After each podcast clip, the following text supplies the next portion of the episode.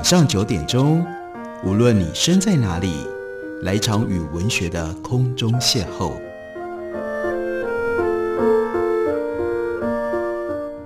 杨照谈书，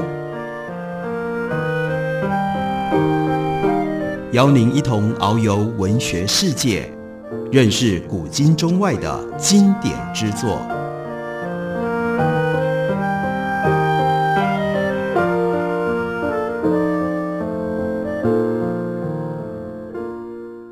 各位听众朋友，大家好，欢迎收听杨照谈书。本节目台北广播电台 FM 九三点一，每个星期一到星期五晚上九点为大家播出。我是杨照，在今天的节目当中要为大家介绍的，这是平安出版的新书。这本书对于台湾当前社会所遇到的特殊的状况，有着非常重要的提示。因为这本书讲的是 aging，那就是老化。不过更关键的是，这本书作者贝克莱维。他是乐龄心理学的研究权威，所以要从很不一样的角度切入老化的问题。贝卡莱维他是哈佛大学的心理学博士，目前是耶鲁大学公共卫生学院社会行为科学系的主任以及流行病学的教授。另外，他也是耶鲁大学心理系合并的教授。贝卡莱维同时兼任世界卫生组织对抗年龄歧视运动的科学顾问，另外是。高龄心理学手册的副主编，心理学与高龄化的顾问编辑，耻辱与健康杂志创始编辑委员会的成员。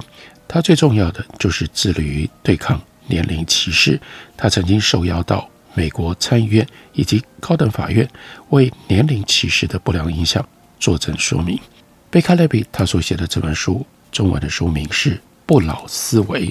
在开头的时候。作者告诉我们，他在研究所念到一半的时候，对他来说，生命当中很重要的一个经验，那是他拿到了美国国家科学基金会的研究奖学金。他去日本生活了一个学期。他说，当时我的目标是要调查人们在日本迈入老年历程，以及对老化的不同思考方式。我知道日本人是全球最长寿的民族，尽管许多研究人员。将这个现象归功于健康饮食或者是基因差异，但是我想要了解，是不是还有给予他们优势的心理层面因素？他说，在收拾一切准备旅居日本六个月之前，去佛罗里达州探望后町奶奶。一下飞机，奶奶看了我一眼，就说：“你需要维他命。”他坚信研究所的学业和波士顿的坏天气，让这个孙女虚弱不堪。所以呢，就去买了他口中的维他命，那是杂货店里所有带得走的橘子和葡萄柚。后町奶奶是很厉害的高尔夫球员，也是热爱步行的，以前住在纽约的居民，所以要跟上他在店里穿行的果断脚步，并不是一件容易的事。一直到他突然跌倒在地，于是贝卡莱比急急上前扶奶奶起身，惊恐地看到。他的脚上出现了一道血淋淋的伤口，奶奶咬着牙要贝卡放心。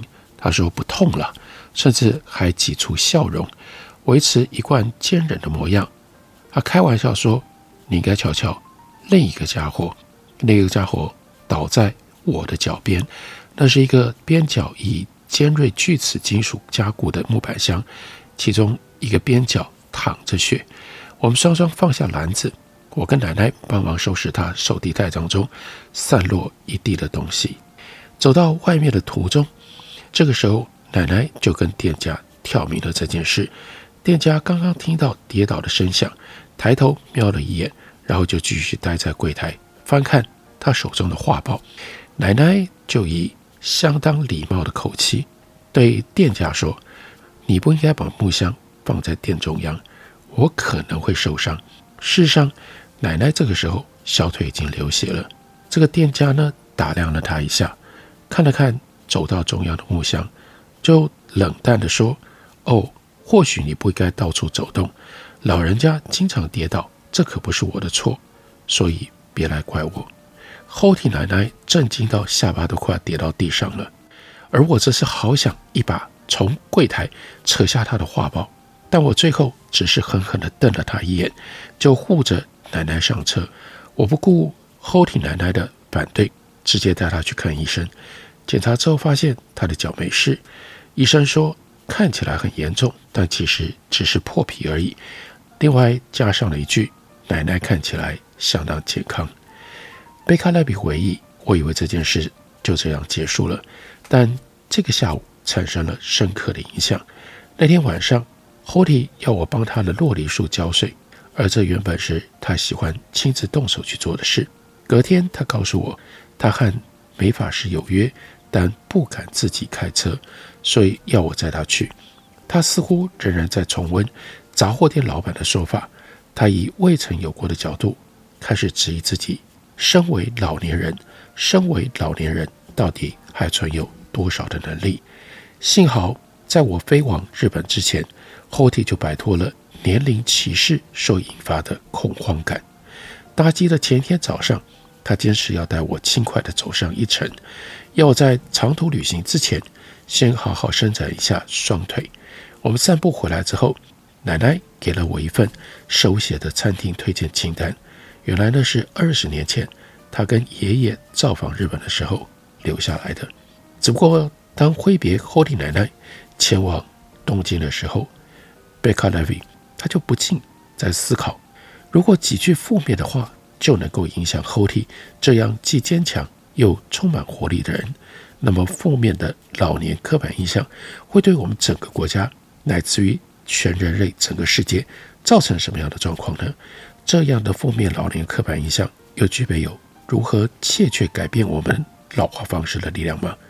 如果改变对于老化的想法和谈论老化的方式，我们能够拥有什么样的力量呢？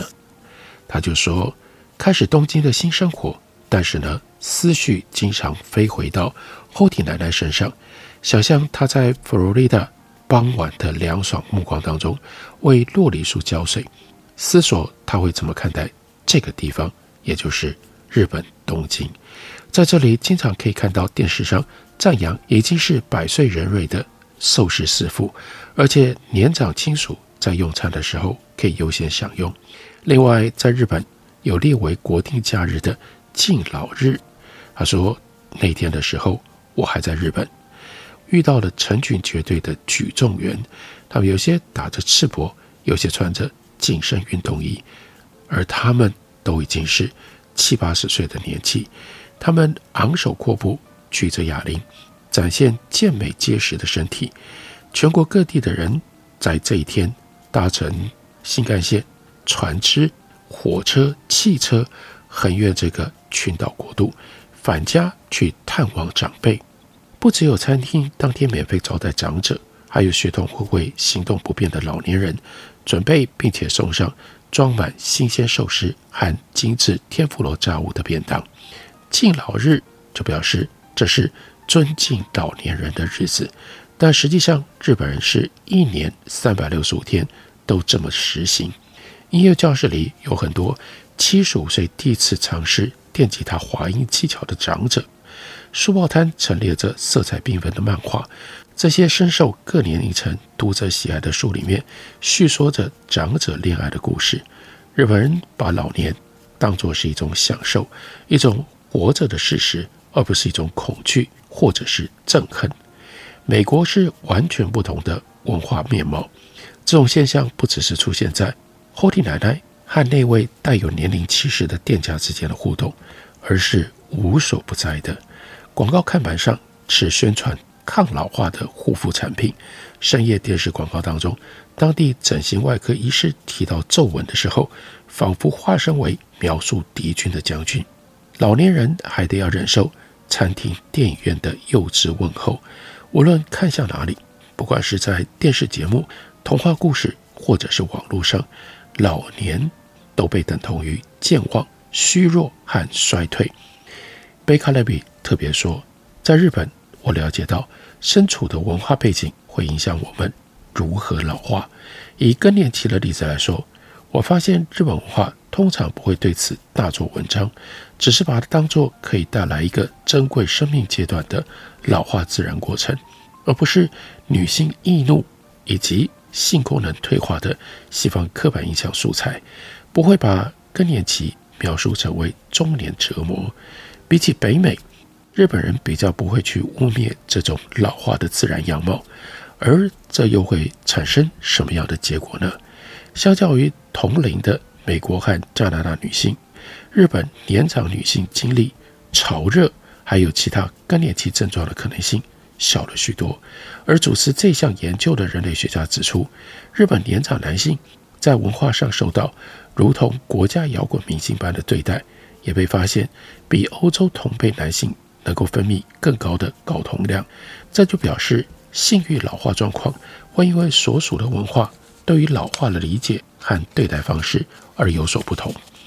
于是，贝卡莱比他说：“我开始想要了解文化对于个人的。” Age belief 年龄信念到底产生了多大的影响？Age belief 指的是我们如何看待老年人，以及我们如何看待变老这件事情。我也好奇这些个人观念进而影响老化过程的范围。年龄信念是不是有助于解释为什么日本人拥有全世界最长的平均寿命？他也就再次的整理回想。说我在研究所攻读社会心理学，这是探索个人的思考、行为和健康如何受到所属以及互动的社会和群体影响的科学。他说我想要着重在长者的经验，因为大部分的心理学研究都忽略了他们。而这本书，也就是作者贝卡莱维，他经过多年反反复复的各种不同思考、研究、探索，他浓缩了之后。把他的成果在这本书里面告诉我们。我们休息一会儿，等会回来继续聊。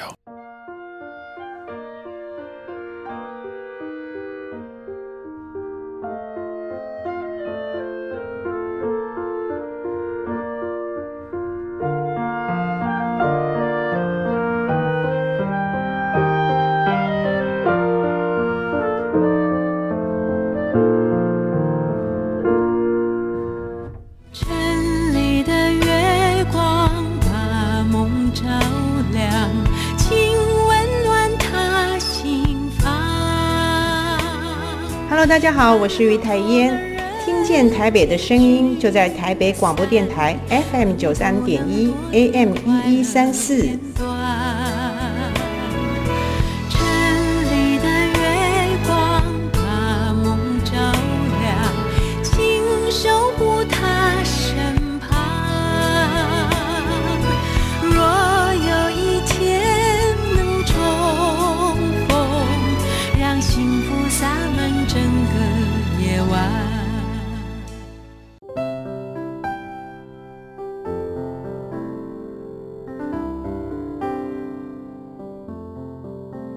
听见台北的声音，拥有颗热情的心，有爱与梦想的电台，台北广播 FM 九三点一。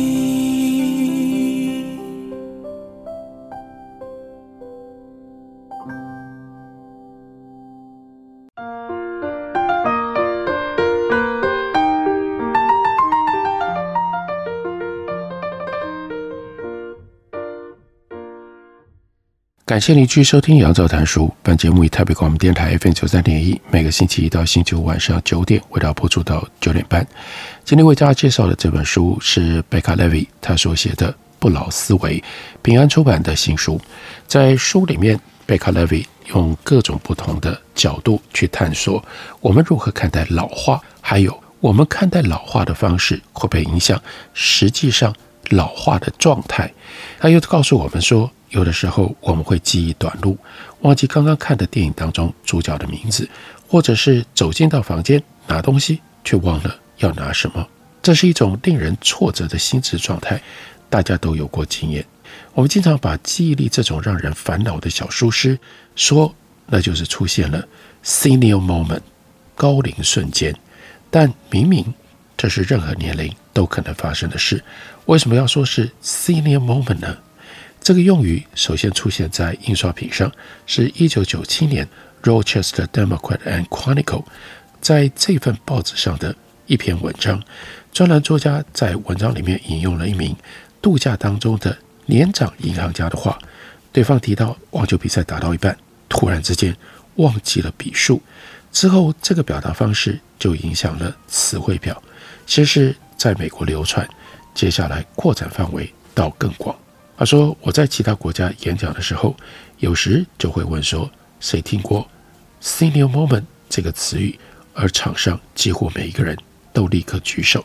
事实上，这些 moment 和 seniority 和 aging。”其实并没有明确的关系，短暂的记忆疏失经常都是存在的。大约一百五十年前，美国心理学之父 William James 就描述这种现象是大脑的一个缺口出现在极其活跃的大脑，事物之名的幽灵就在那里召唤我们往特定的方向前进。我们时时感觉就要接近，但始终看不到渴望多时的用语，让我们重重的受挫。显然，老年人不是唯一会遇上偶然健忘时刻的人，而这也正让 “senior moment” 这无害甚至看似可爱的用语，事实上变成了年龄歧视潜在机制跟影响的一个完美缩影。它以伪科学的合法性遮盖了一个复杂和可塑性的过程，那就是记忆，借此将一种广泛的焦虑打包成为施加在特定年龄以上的贬低观念。关于记忆的真相是，随着年龄增长，人类大脑功能会有很大的变化。越来越多的研究显示，神经可塑性实际上在整个老化的过程都持续存在。神经可塑性是大脑保持灵活，还有能够萌发新的神经连接的能力，长期以来一直被视为是年轻大脑的标志。这暗示大脑必定会随着我们的年纪增长而衰退。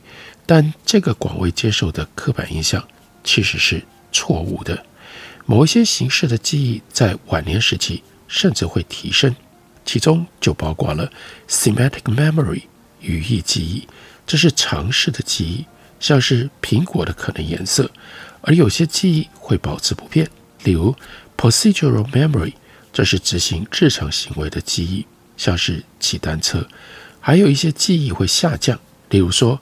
Episodic memory，这是记忆发生在特定时间跟地点的具体经验，像是在昨晚暴风雨当中看到闪电划过自家上方的天空。情节记忆被认为是所有老年人都会衰退的记忆形式，但经过介入性处置之后，年长族群的这种记忆往往会有所改善。好吧，你可能还是会问。如果某些人某些时候的某种形式记忆会下降，那么 senior moment 这个用语不是仍然正确吗？事实上，记忆疏失可能发生在任何年龄。我们的大脑在晚年形成新的连接，可以弥补这些偶尔的损失。简单来说，造成某种记忆下降，未必是因为老化本身，而是我们看待和思考老化的方式。文化告诉我们的方法，以及我们告诉自己如何变老的方式。贝卡雷比回想，在职业生涯早期，我想着，如果真的有的话，文化和年龄信念到底在晚年记忆模式当中扮演了什么角色？如同 “senior moment” 这个用语如此普及所透露的，记忆力衰退是北美和欧洲最广为流行的老年刻板印象之一。在我从日本回来之后所进行的前几项研究当中，我就调查了这样的刻板印象是否会影响记忆表现。我选择了具有不同年龄信念的三种不同文化：美国聋人，另外听力正常的美国人，还有中国大陆的人。为什么是这三种特定文化？选择中国文化，是因为它从两千年的儒家价值观就强调孝道，强调敬老。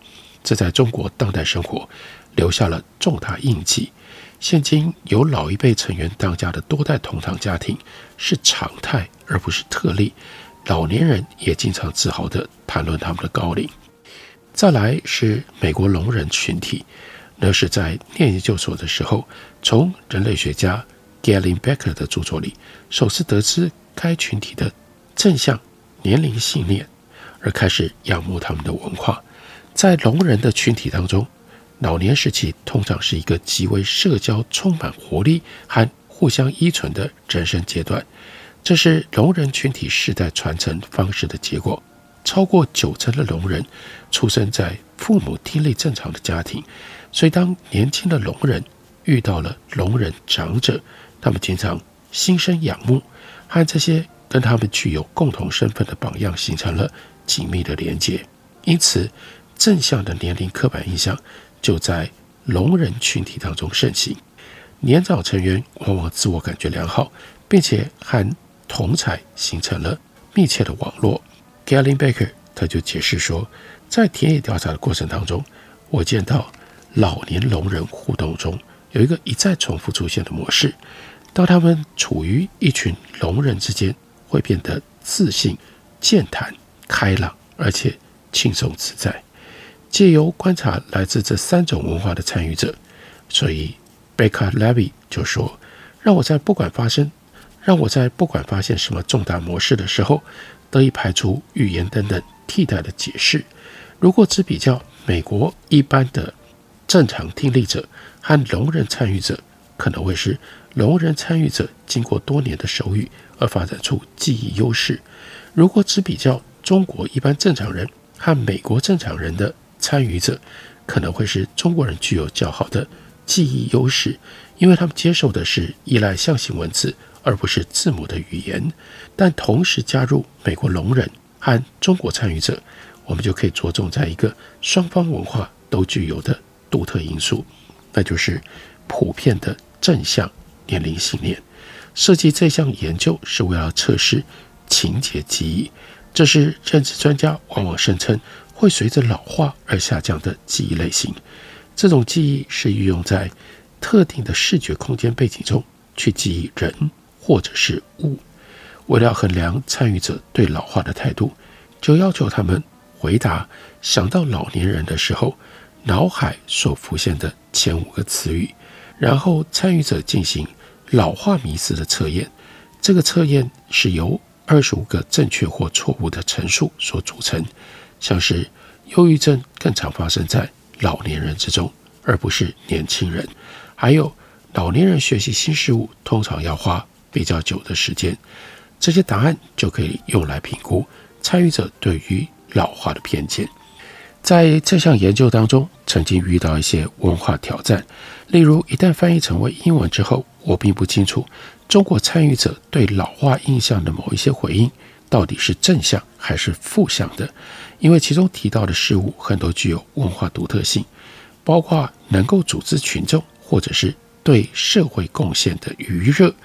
幸好我有助理是在中国长大的，能够去评断这到底是正向还是负面的。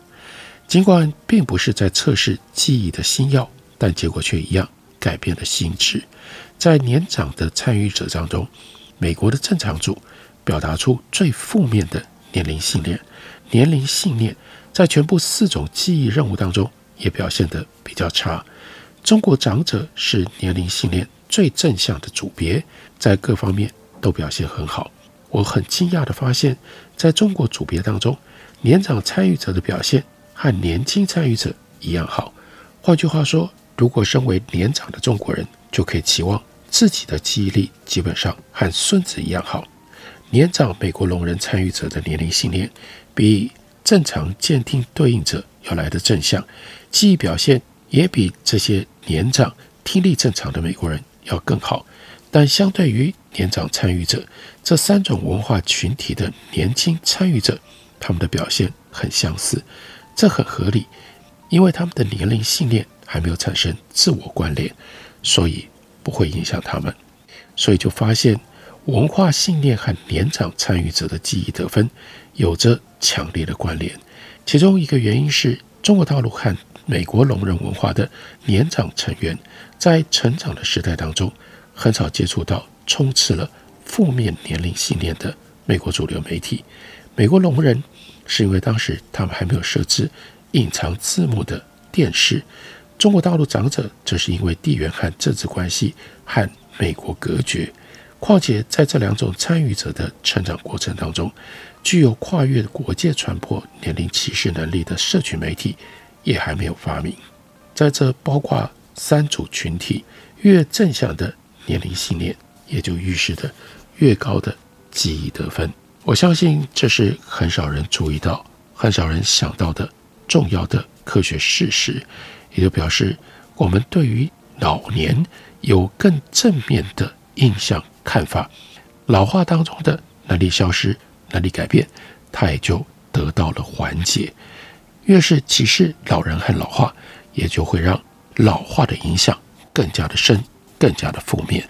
这是《不老思维》这本书当中，贝卡莱维他所提出来的其中一项重要的发现、重要的提醒。这本书书名叫做《不老思维》，介绍给大家，推荐给大家。感谢你的收听，明天同一时间我们再会。